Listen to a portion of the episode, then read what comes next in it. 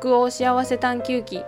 この番組はフィンランド田舎暮らしのアラサーが自分と向き合い自分なりの幸せの形を探求する心の旅を記録しています。アラサーならではの悩みや日々のフィンランド生活での学びをリアルにお届けしております。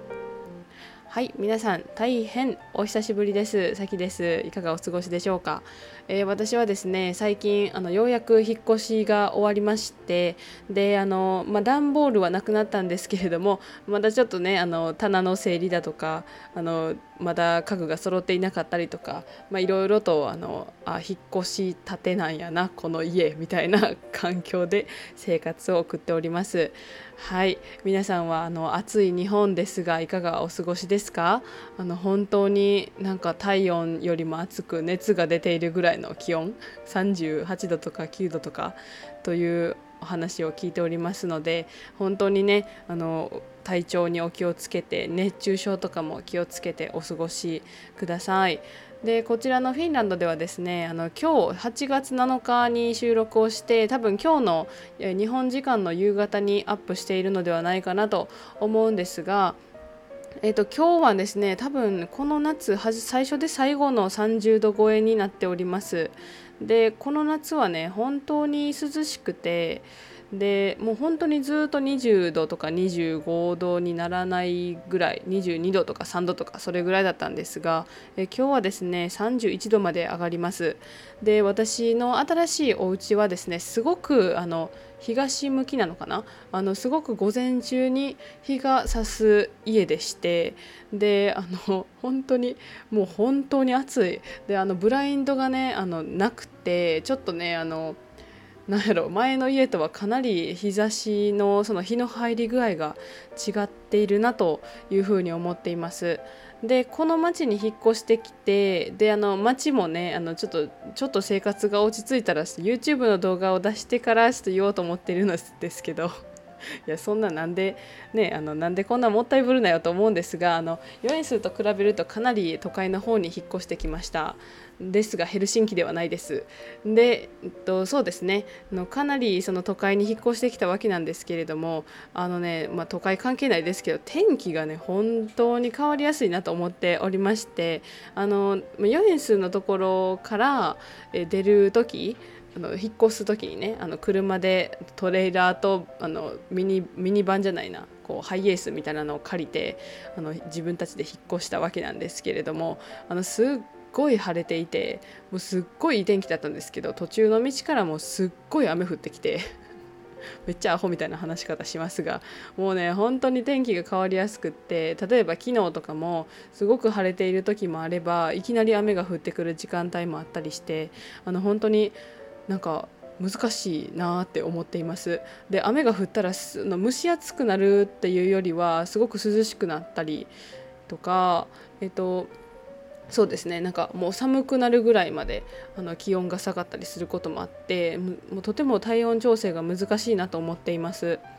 でこのえこの家はですねあの、まあ、あのまだまだ引っ越しが、まあ、落ち着いてはいないかなと思っておりまして壁とかもねちょっとかなり多くなっているので、まあ、どういう風にペイントを貼っていこうかとかちょっとねあの絵を買おうかとか家具を買おうかとかいろいろ考えていてまだまだ新しい生活が始まったばかりで全然落ち着くような感じではないんですけれどもまたこのような感じで配信をあの続けていこうと思っておりますのであのまたあのねお暇な時間の時に聞いていただければと思います。で今回のエピソードでは私の、えー、この引っ越しをするにあたっての夫婦間のお話をしていきたいなと思っております。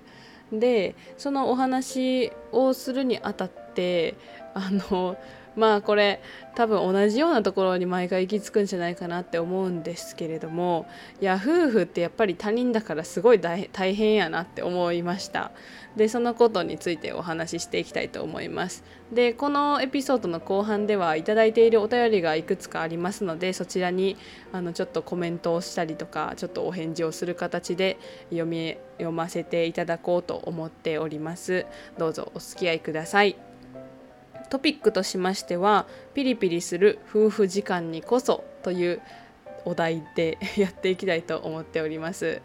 で、えっと、私たちはですね7月の終わりの方から8月にかけていろいろと断捨離をしてで8月の1日にあの本当に大移動をしてですねもう自分らで荷物に荷積み？なんて言うんですか？こう荷物をローディングしてアンローディングをしました。こう積み下ろしたりとか結構大変であの本当にね引っ越しって もうもう引っ越ししたくないとかも思ったりもしました。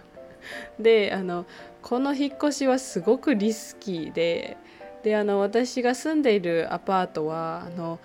何て言うのかな、えっと、学生も住むことができるちょっとリーズナブルなアパートになっておりましてであの働いてる人も住むことができるんですがなんか全体的に住んでる人は若いなっていう印象があります。であの家族の方たちも住んでいるしあの本当に周りがすごく便利なので便利というか静かなんですけどとても便利なところだなと思っております。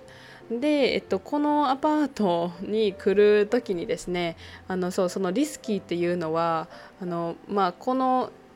前まで住んでいた4円数のアパートからここまで車でだいたい、休み休みすると7時間ぐらいかかるんですよね。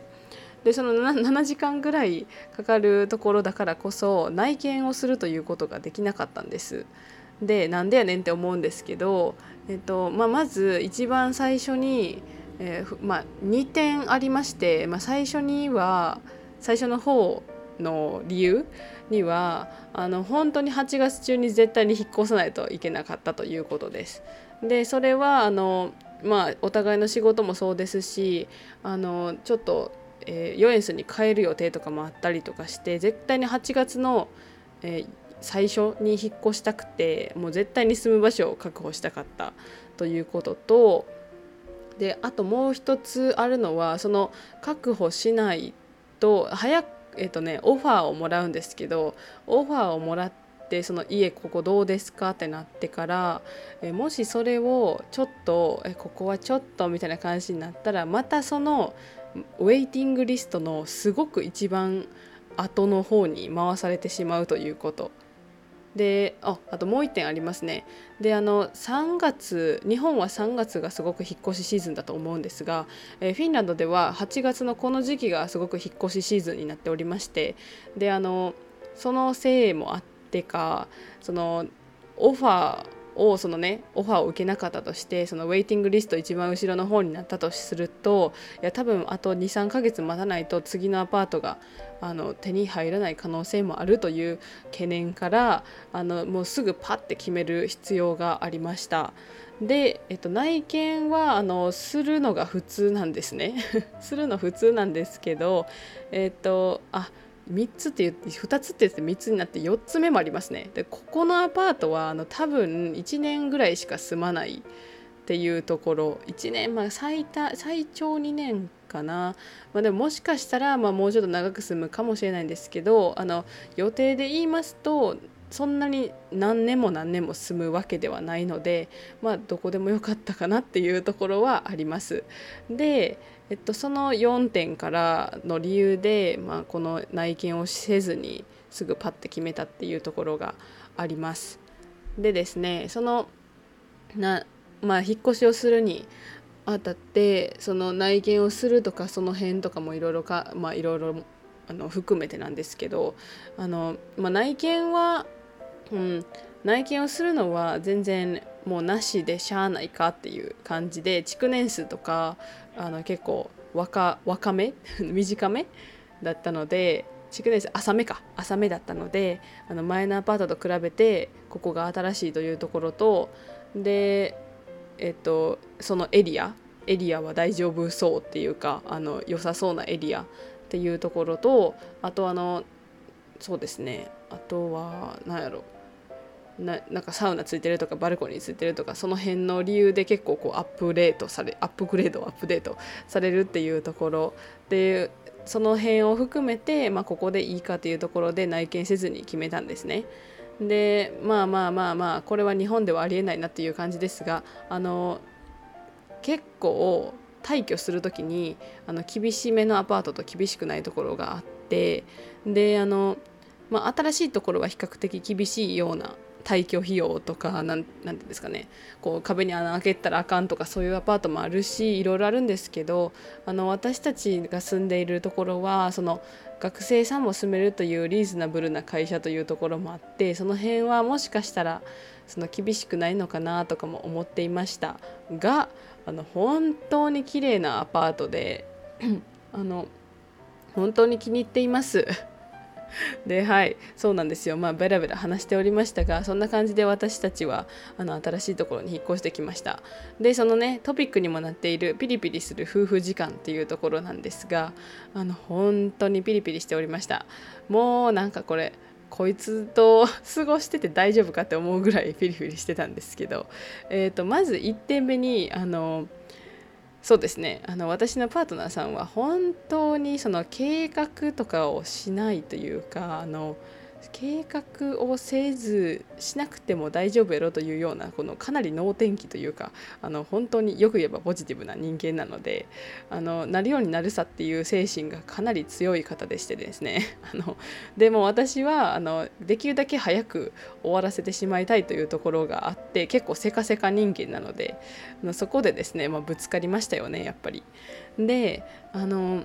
まあその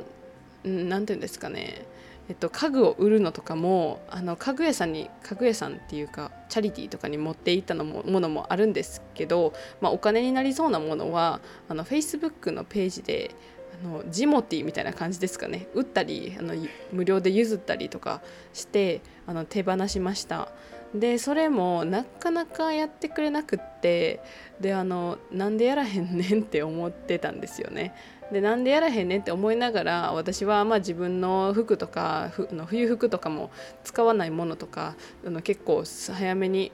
あのパッキングすることができたのであのまあしとこうかっていう感じでやってたんですがあのまあ引っ越しあと2週間ぐらいになっても何もやらなくってであの家具は2週間ぐらいないとあの売る期間とかも考えたりとかあのもっとねあの1 2階建てだったので前のアパートがだから2階の1階にその全部持って降りてこようという考えがあったのでその家具とかをいろいろだからこそその1階がぐちゃぐちゃになってしまってから例えば本棚とかソファーとか売りに出すってなったらまたそのいろいろちょっと大変になるから私はま早めに売りたいなと考えていたんですね。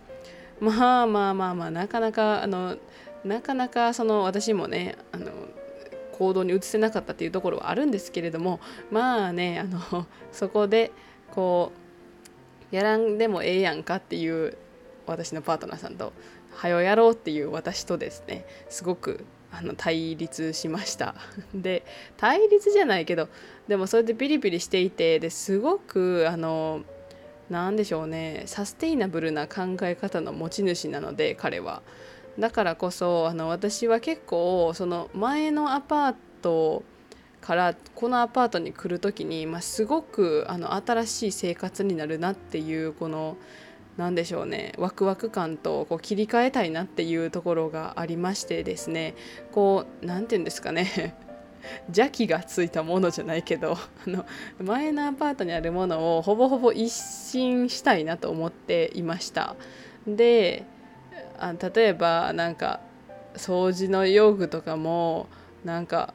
誰なんかもうパートナーさんのおばあちゃんのいらんやつとかもらってたので、まあ、なんかその辺とかも全然その家具とかもそのお掃除のそのちこまごましたものとかも全然統一感がなくって嫌だったんですね。でそれを見るたびに、まあ、すごいこう暗めのカラーだったから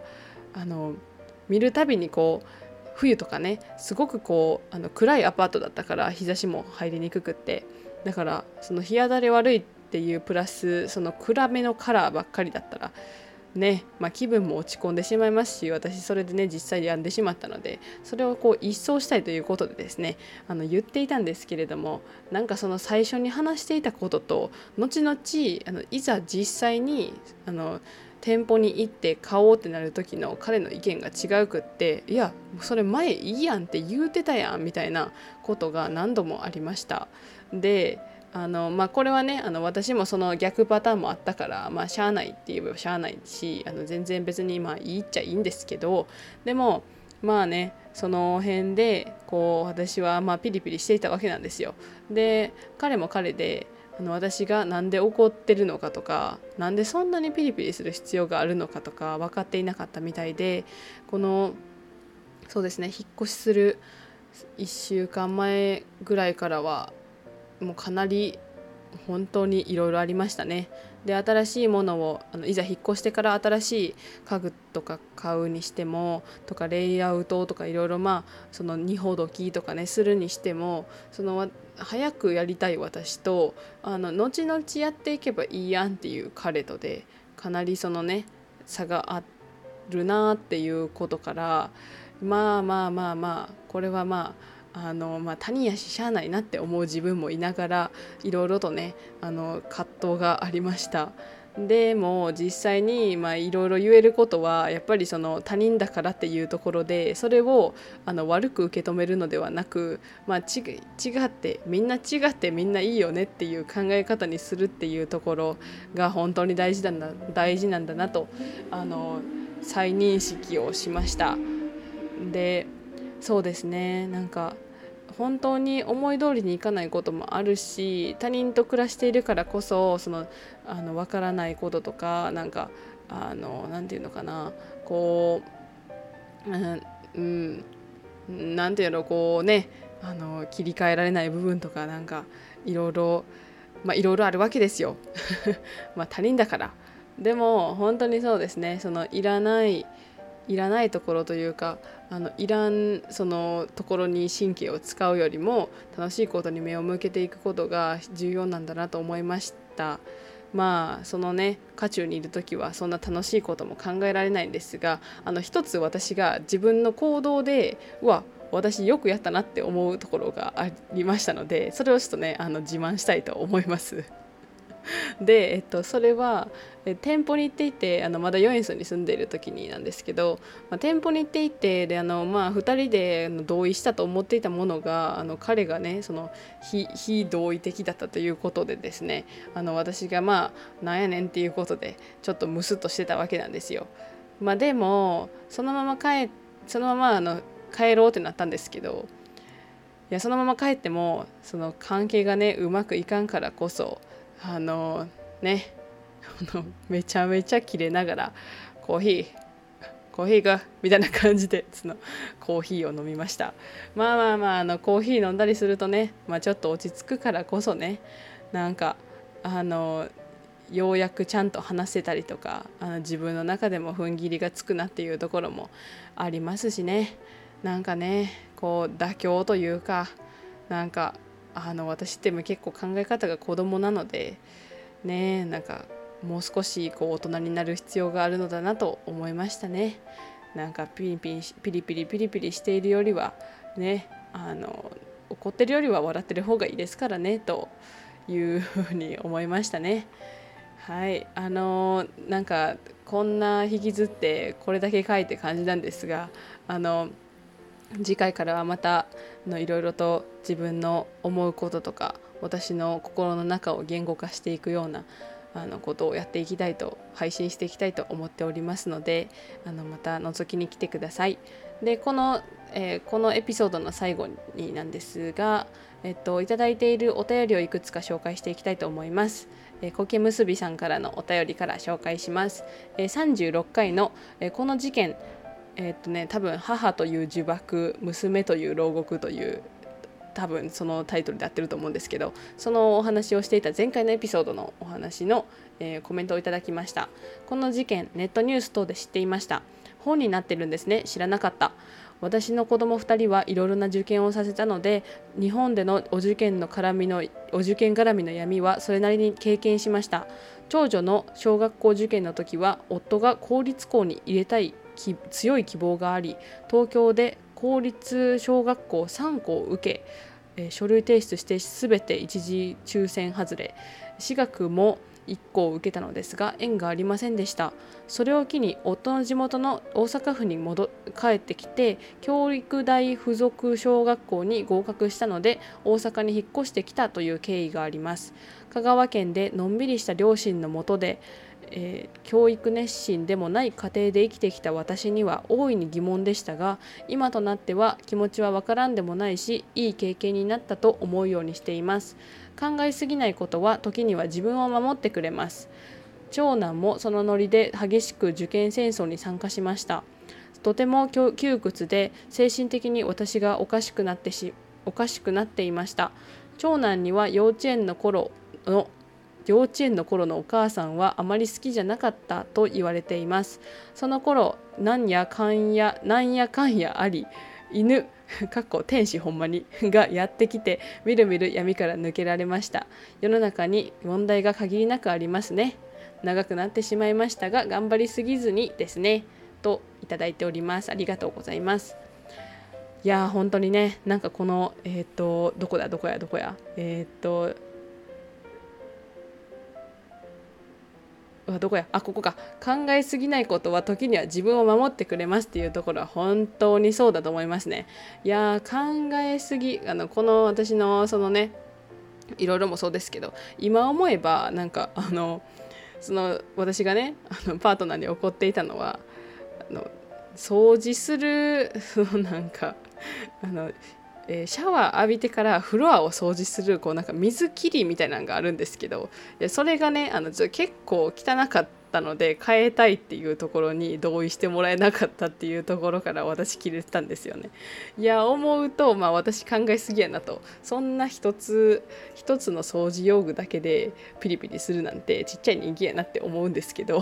本当に考えすぎないのはいいことやなって思います。でこのねあの受験とかはね日本でも確かにこう受験戦争って言われているだけあっていろいろな人が受験を経験されていると思うしで私はあの意外とこう見えてあの受験の時にはあのお腹を壊したりとかして結構精神的に参っておりましたのでなんか受験っていうだけでね結構その精神的にもあの肉体的にもすごく大変なものなのだなと思っております。でそうですね。本当にもう頑張りすぎないのが一番だなって思いますし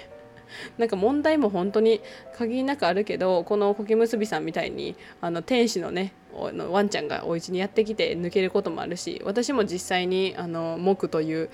犬を飼ってますけどそのモックンが来てあの変わったことはいっぱいあるし本当にモックンは私たちのその関係そのパートナーと私の関係の中にすごくこう笑顔を持ってきてくれたなっていうふうに感じています。ねなんかやっぱりこうアニマルセラピーみたいなことは本当だなって思いますしなんかもしね今何かの渦中にいて迷っている人とかがいたら何かどこかで心の余裕ができるような心がこうホッとするようなあの場所とか何かを見つけられるといいなと願っております。はい、もう一つはゆいさんからのお便りです。さきさん、もい、1か約1ヶ月の日本帰国を終えて今はマレーシアでこのメッセージを書いています。ちょっとこぼしただけというテーマで私の質問を取り上げていただいて本当にありがとうございました。さきさん自身のイラッとした経験を聞いてそうなのそれなのよわかると何度も共感。改めて自分が今住んでいる国を嫌いになりたくないという気持ちがあるからこそさきさんに聞いてほしい悩みや聞いてみたい質問を送っているのだなと気づかされました。さきさんからのアドバイスをパワーにしてマレーシア生活をもっと自分のページで楽しんでいきます。またなんだかなと思う出来事や愚痴があるときはメッセージを送らせてください。これからもポッドキャスト番組楽しみにしていますね。もいもーい。はい、ゆいさんありがとうございます。あのインスタグラム拝見しておりました。あのね、日本は本当になんかすごい暑くなった時に帰ってたのかな？ちょっと暑くなる前だったのかな、あれはですよね。ね、なんかあのすごくあの楽しそうな美味しそうな写真とかいろいろ見ておりました。ね、楽しまれましたか？ね、あの一時帰国ってねあっという間ですよね。私も何週間か帰国する時がありますが本当になんか1週間ってなんでこんなに早く過ぎるんやろうと思います。ね。でも本当にその日本が好きやからこそ分かるものとかなんかマレーシアも好きやけどこういうところがとかなんかね日本も好きやけどあのなんやろ好き好きっていう大前提があってもやっぱりあれって思うところもあるし私も日本世界一の国やと思ってますけどでも日本の政治とかうんって思うところとかもあるしねなんかそういうところとかでねなんかそういうこう2つ拠点が世界にあるからこそ思うことってのはいっぱいあると思うのであの本当にねあのいつでもメッセージを送ってきてください。はい、いつもありがとうございます。はい、もう一つ最後には米味噌さんからのお便りを紹介します。えー、さきさんこんにちは。ラジオネームは米味噌でお願いします。先日はラジオでレターを取り上げていただきありがとうございましたおすすめおすすめいただいた本うまくいっている人の考え方早速オーディブルで聞き始めましたさきさんのことを知ったのもフィンランド旅行後にフィンランド気分に浸りたくてオーディブルでフィンランドと検索したからでしたへえすごいモケモケさんは一度就職をしてみるとのことで私もとりあえず就職してみて合わなかったら他の働き方を選ぶっていうスタンスでいるのでよかったなと思っています後からいろいろ変わってもいいから今のモケモケさんにとっていいなと感じる場所と出会えますように。先日、えー、北海道のフォルケでのインターン説明会に参加し人生を立ち止まっていろいろ考えたい大学生たちと話をし大学を休学する時や日本で当たり前とされている生き方ではない道を選ぼうとする時にどうやって親を説得するかについて盛り上がりました。話題に盛り上がりました、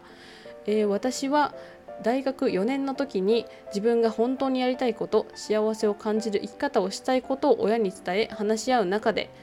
えー、親の今の価値観が作られた背景を知ることと大変だったけど日本の当たり前を受け入れて働いてきてここまで日本あここまで私を育ててくれたことと若い頃に挑戦したかったけどできなかったかったことなどを知ることができ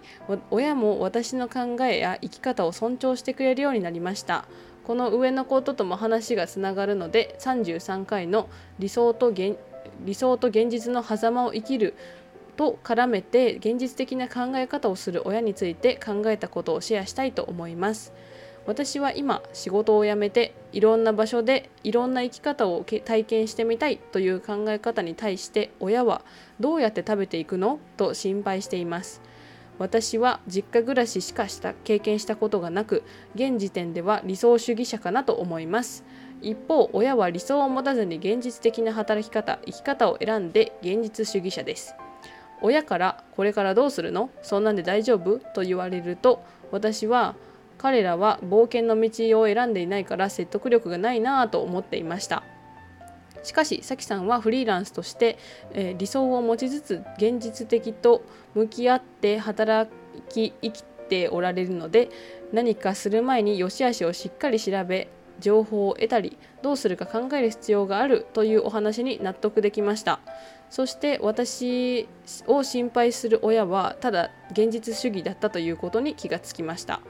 また実際に自分の力で生きてきた経験がある人は必然的に現実主義になるのかなとも思いました。もしかしたら例外があるかもしれませんが私はこれから環境を変え自分でいろいろやらないといけなくなると少しずつではありますが理想も現実も両方考えられるようになるかなと自分に期待しています。といただきました。ありがとうございます。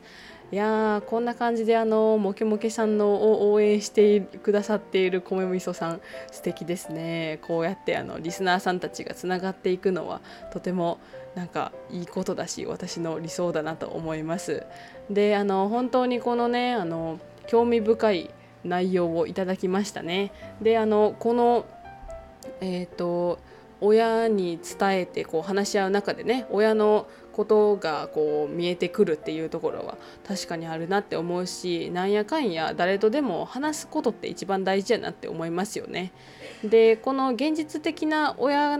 の親御さんたちの意見っていうのはあの本当に多分もう世界共通なんではないかと思っているんですがあの多分なんですけどあのフィンランあのフィンランドと日本の親の話をしたいと思いますね。あのフィンランドの親はあの多分文化もあると思うんですけどたあの先ほどもあった受験戦争みたいなものもないし就職をどこでしたら方がいいみたいなものもないしなんか公務員がいいとかなんかそういうものもないしなんかそういうところで戦争っていうかこう何て言うんでしょうねこう競争みたいなところとか世間体を気にするみたいな親が少ないなっていうふうには感じています私の肌感ですけど。であのその中ででも日本ってなんかやっぱりこうどこかしらこう自分が比べようと思ってなくても比べてしまうっていうこの社会の感じとかなんかこれがいいみたいな感じのその情報操作みたいなものもあるんじゃないかなとかも感じていてで少なからずフィンランドと比べてはそのようなこう気持ちになることが私は本当に多いんですね。であのやっぱりこのあの米味噌さんのお母様お父様もそうですけどこの親御さんたちってあのただただこう現実主義だったっていうことにね気づかれたというわけですけれどもいやでも本当になんかあの多分ただ心配なだけ だとも思うんですよね。なんかやっぱりこう心配やからこそ現実を見ろよみたいなことを言ってしまうみたいな親の人って多いのではないかなと思っているしなんか実際に私のところの私の親はなんかそんなことを言ってこない人たちなんですけどいやでもねやっぱりこういろいろとねあの心配はしてると思うしいやほんま大丈夫かとかね思ってると思うんですよ。ねなんかそうだけどね多分この親になるっていうところで多分現実的というかやっぱりこうサポートしたいみたいなところがあってあの現実主義的なところを子供に言ってしまう親もやっぱり多いのではないかなと思ったりもします。でまあ私の想像でしかないですけど。で、えっと、このこの話し合いの中ですごくこう面白いですね親の今の価値観が作られた背景を知ることとか、えっと、若い頃に挑戦してなかったけどできなかったこととかなんかこう日本の当たり前を受け入れて働いてきてここまで私を育ててくれたことなどをね知ることができたということでいやこれって本当に素晴らしいことだなと思います。なんか親の親っ、まあ、子供のことを聞くようにしたりとか何やったんとか何やったんとかって聞くようにしてくれたりとかするんですけどでも親のことってあんまり知らないっていうところが多くってすみません工事の人が入りましたのであの少しあの犬が吠えてしまってちょっと音量が大きくなってしまったかもしれませんが調整したんですけど少しビビあのねあの驚かせてしまったら申し訳ないです。で、えっと、先ほど話していたのはそうあの親はあの子供のことをねよく聞いてくれると思うんですけどもあのあんまりこう自分のことについてを話してくれないっていうかなんかあのなんやろそういう時ってあると思うんですよね。そうだからこそなんやろそうやって親のことをあのちゃんとお話をして知ることができるっていうのはとてもいいことやなって思うしそれがどういうあのきっかけであれあの話せるってすごくこうお互いにとってもお互いにとって子供にとってすごくいいなって思うしあなんか親も 親も人間なんやなっていうか親もなんか親で頑張ってるやなみたいなことが分かるからすごくいいなって思いますよね。そうそうそうでえっとそうあのちょっと先ほどもう少し話そうと思っていたことを忘れてしまいましたがねあのまあ、親御さんとお話をするにあたってそう本当に分かることもあるしなんかそれやからこそあこういう背景でこういうようなあの考えを持っているのかっていう気づきにもなるしあのすごくこれをねお話をされたっていうことはあのねいいことやなと思います 薄っぺらい反応しかできなくて あのコメントしかできなくて本当に申し訳ないんですがねあのそうやって普段聞かない話をするのはすごく興味深いですよね。はいということで皆さん今日も聞いてくださりありがとうございます。最近あのちょっと投稿ができておらずあの久しぶりにお話をしたところ結構たどたどしかったりとか頭も下も回っていなかったことがありましたけれどもお付き合いありがとうございました、えー、これからは、えっと、またあの同じような感じで前あのお話をしていこうと思うんですけれどもあの少しあのヨエンスにねあのちょっと結婚式があって義理の姉の結婚式があって帰ったりとかあとあのお友達のお子さんのパーティーがあったりとかいろいろでね少しこうここの8月は飛び回るような感じでおりますのでバタバタするかもしれませんが時間を見つけてまた投稿していきたいと思っておりますのでこれからもどうぞよろしくお願いします。北欧幸せ探求記では皆様からのお便りを募集しています。番組へのご意見やご感想お悩みやエピソードリクエストなどどんな内容でも大歓迎です。お便りは概要欄のお便りフォームや公式 LINE または他の SNS リンクからお送りいただけます。番組は Spotify、Apple Podcast、Google Podcast、Amazon Music で配信中です。お好きなプラットフォームでお楽しみください。でその際レビューやフォローをしていただけると番組制作の励みになります。よろしくお願いします。では本日も頑張りすぎずに頑張りましょう。もいもーい。